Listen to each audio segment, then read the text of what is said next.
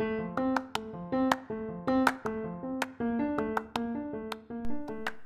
hello, hello!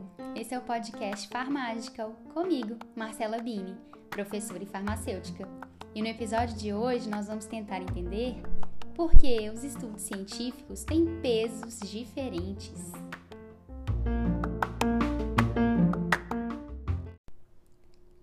Visto nos últimos meses inúmeros posicionamentos de experts em vídeos, em lives, e eu também me incluo nessa, pois eu me sinto confortável em discutir farmacoterapia e estudos científicos com base na minha formação, no meu estudo, nas minhas experiências.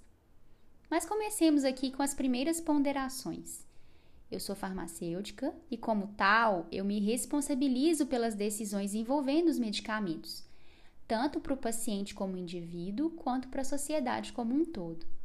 E como cientista, eu me disponibilizo também a debater esses estudos com as devidas reflexões sobre eles. Nesses vídeos e posicionamentos que vêm sendo compartilhados, frequentemente vemos pessoas usando a sua experiência ou alguns estudos para embasar sua fala. Já abordamos que é preciso confiar nas evidências científicas mas será que elas são todas iguais? A resposta é simples: não são. E eu vou explicar isso em três pontos.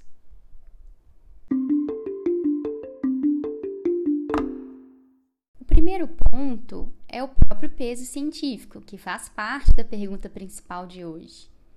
No episódio 3, discutimos como a observação por si própria não pode ser definidor das conclusões, porque elas estão cobertas de vieses e falta rigor científico que caracteriza o próprio método. Para a ciência, há um escalonamento das evidências, isso é, algumas evidências são mais relevantes que outras. As evidências de baixo peso científico, elas devem ser levadas em consideração para a tomada de decisão quando não temos evidências melhores. Pois bem, eu recebi e assisti alguns vídeos nas últimas semanas que, para mim e para quem, como eu, segue o princípio da racionalidade, devem beirar o assustador. Profissionais que deveriam ser os zeladores das terapias racionais e da saúde da população, dizendo que alguns medicamentos deveriam ser utilizados porque o momento exige e que deve prevalecer o princípio da beneficência para usar os medicamentos sem evidência de benefício porque a gente não tem evidência melhor.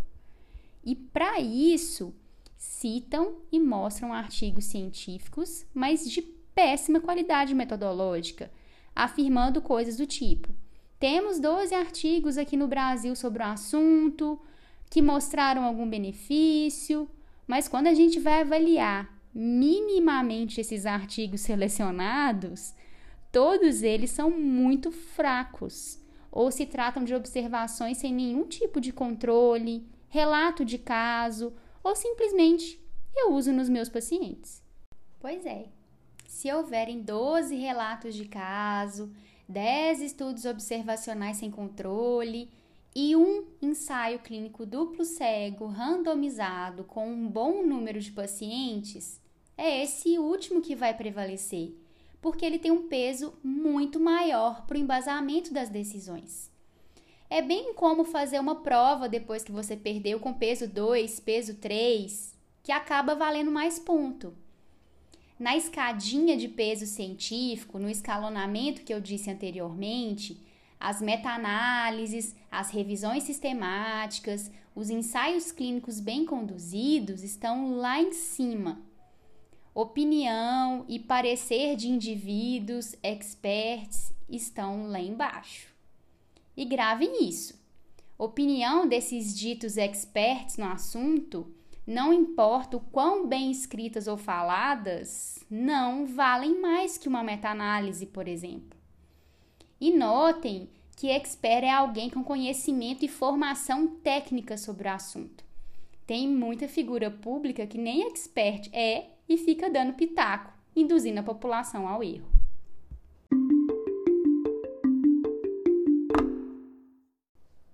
O segundo ponto é: a pandemia não é justificativa para sair quebrando todas as regras. Pode servir até para acelerar o processo e afrouxar alguns pré-requisitos, mas definitivamente não é justificativa para sair testando medicamentos em si ou nos seus pacientes sem comprovação científica. Eu vi em mais de um material que a arte clínica coloca essa expressão entre aspas, seja lá qual definição clara ela tenha, deva ser levada em consideração. Até aí tudo bem. Mas também que os princípios da beneficência e da não maleficência justificariam o uso de medicamentos sem embasamento porque eles não causariam danos? Aqui eu vou apresentar um dado que é muito importante nesse contexto. Os medicamentos constituem a primeira causa de intoxicação no mundo, inclusive no Brasil. Aqui entram também medicamentos de venda livre, com a falsa percepção de segurança e de ausência de riscos. Será que o mal não vai fazer que tanto a gente escuta tem sentido quando a gente avalia esse contexto?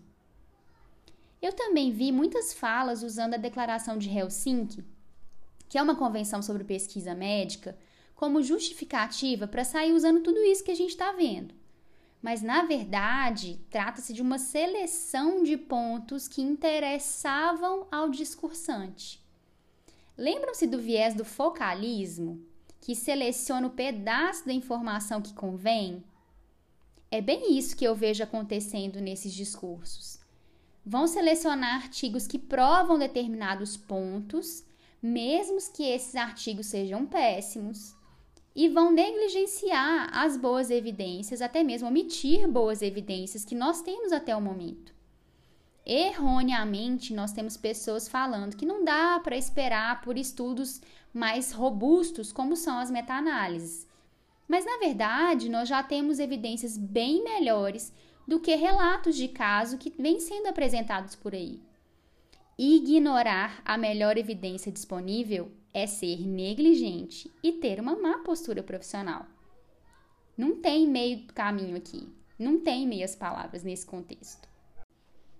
E antes que alguns questionamentos apareçam, eu gostaria de deixar claro que eu respeito a autonomia e as decisões dos prescritores e também a vontade dos pacientes. Mas isso não impede que a gente discuta essas decisões e até mesmo que a gente denuncie essas decisões quando elas ferirem os princípios da ética profissional, da ciência e do uso racional de medicamentos. E falando em ética, eu gostaria de ressaltar alguns pontos. De acordo com o Código de Ética Farmacêutica, é proibido fornecer, dispensar medicamentos ou fármacos para um uso diferente da indicação para o qual ele foi licenciado, exceto se houver previsão que sustente essa decisão, se houver evidência científica que suporte essa decisão. Também é proibido utilizar e comercializar substâncias que não tenham o uso previsto na literatura ou em compêndios nacionais e internacionais reconhecidos pelos órgãos sanitários competentes. E aqui eu gostaria de destacar que esses documentos, eles têm que ser respaldados por indivíduos com a devida competência técnica e legal para definir esses protocolos. Essa informação é bem importante. E também é proibido participar de qualquer experimento que não tenha sido aprovado por um comitê de ética em pesquisa. Se um medicamento está sendo utilizado sem indicação, é um experimento e logo precisa seguir o rigor científico. Para o Código de Ética Médica, além desses aspectos bem semelhantes que eu destaquei para o Código de Ética Farmacêutica, que me é mais familiar, eu selecionei dois pontos interessantes. De acordo com esse documento, é proibido divulgar informações sobre assunto médico de forma sensacionalista, promocional ou de conteúdo inverídico. Também é proibido divulgar fora do meio científico processo de tratamento ou descoberta cujo valor ainda não esteja expressamente reconhecido cientificamente por um órgão competente. E se você achou pouco esses pontos que eu selecionei e acha que todos os profissionais seguem todas as regras, vamos lá. Também é proibido fazer prescrição ilegível, mas bem sabemos que muitos não seguem, certo?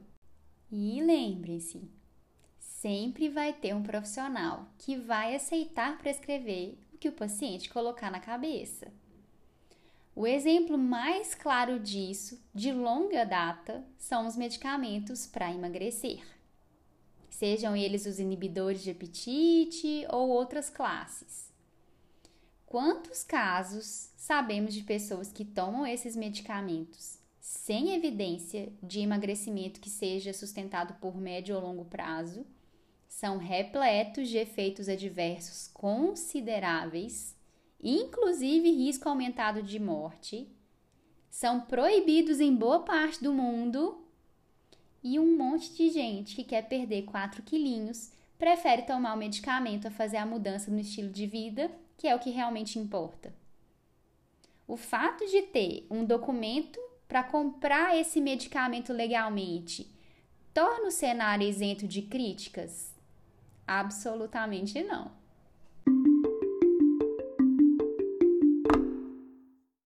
Vamos ao terceiro ponto. A dificuldade de internalizar essas informações é tão complexa quanto a necessidade do ser humano de dar mais valor ao que se é pago, às vezes até o que se é mais caro. Quando falamos do assunto coronavírus, atualmente julho de 2020, nós temos um único tratamento específico aprovado no mundo e que se mantém para isso: o Remdesivir que é um antiviral, mas que sequer tem um registro no Brasil, e que o preço de comercialização lá nos Estados Unidos indica claramente que não deve ser uma opção verdadeira para boa parte do nosso país. Todo o resto, excetuando o Remdesivir, é investigação e experimento. E às vezes nem isso, é pura especulação e dedução, até mesmo charlatanismo. Vamos para alguns exemplos práticos.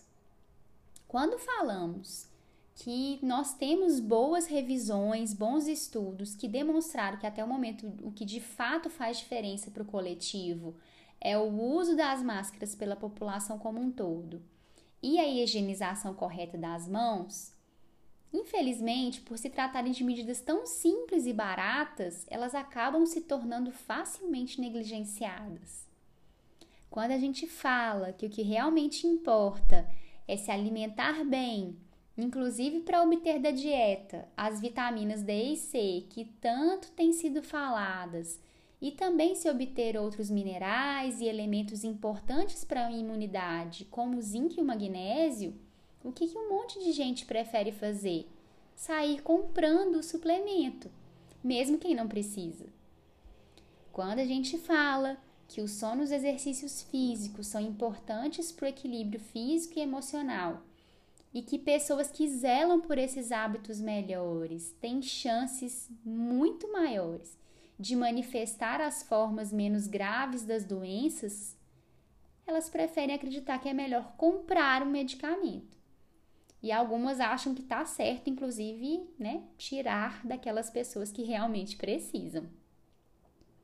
A gente já sabe que para o ser humano é mais fácil e atrativo tentar resolver os problemas com essas pílulas mágicas, essas falsas promessas, do que de fato fazer mudanças no estilo de vida. E eu volto a destacar: medidas que realmente têm impacto acabam, infelizmente, sendo mais facilmente negligenciáveis e ainda para muitos podem parecer menos eficazes do que quando se gasta dinheiro com alguma medida. Prefere pagar por um remédio na farmácia. Entendem o ponto?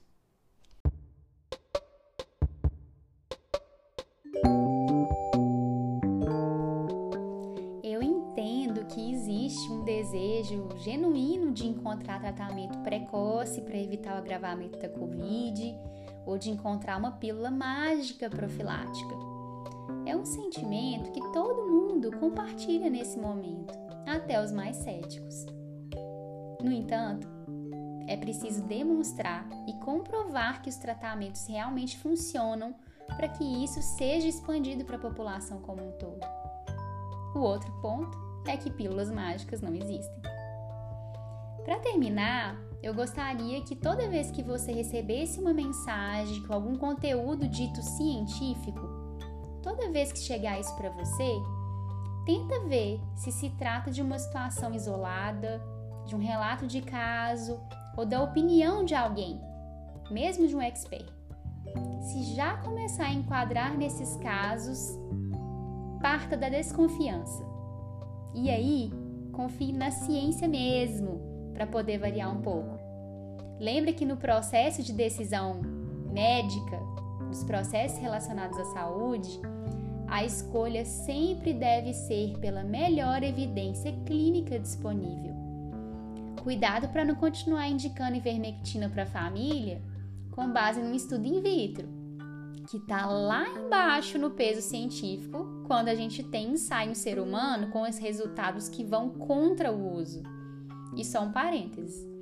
A mensagem sensacionalista do grupo de WhatsApp ou a live de alguém que sabe articular bem as palavras nem conta como evidência. Combinado? Gostou desse episódio? Comente o que mais gostou nas nossas redes sociais, arroba no Instagram e arroba no Twitter. Nos vemos no nosso próximo episódio.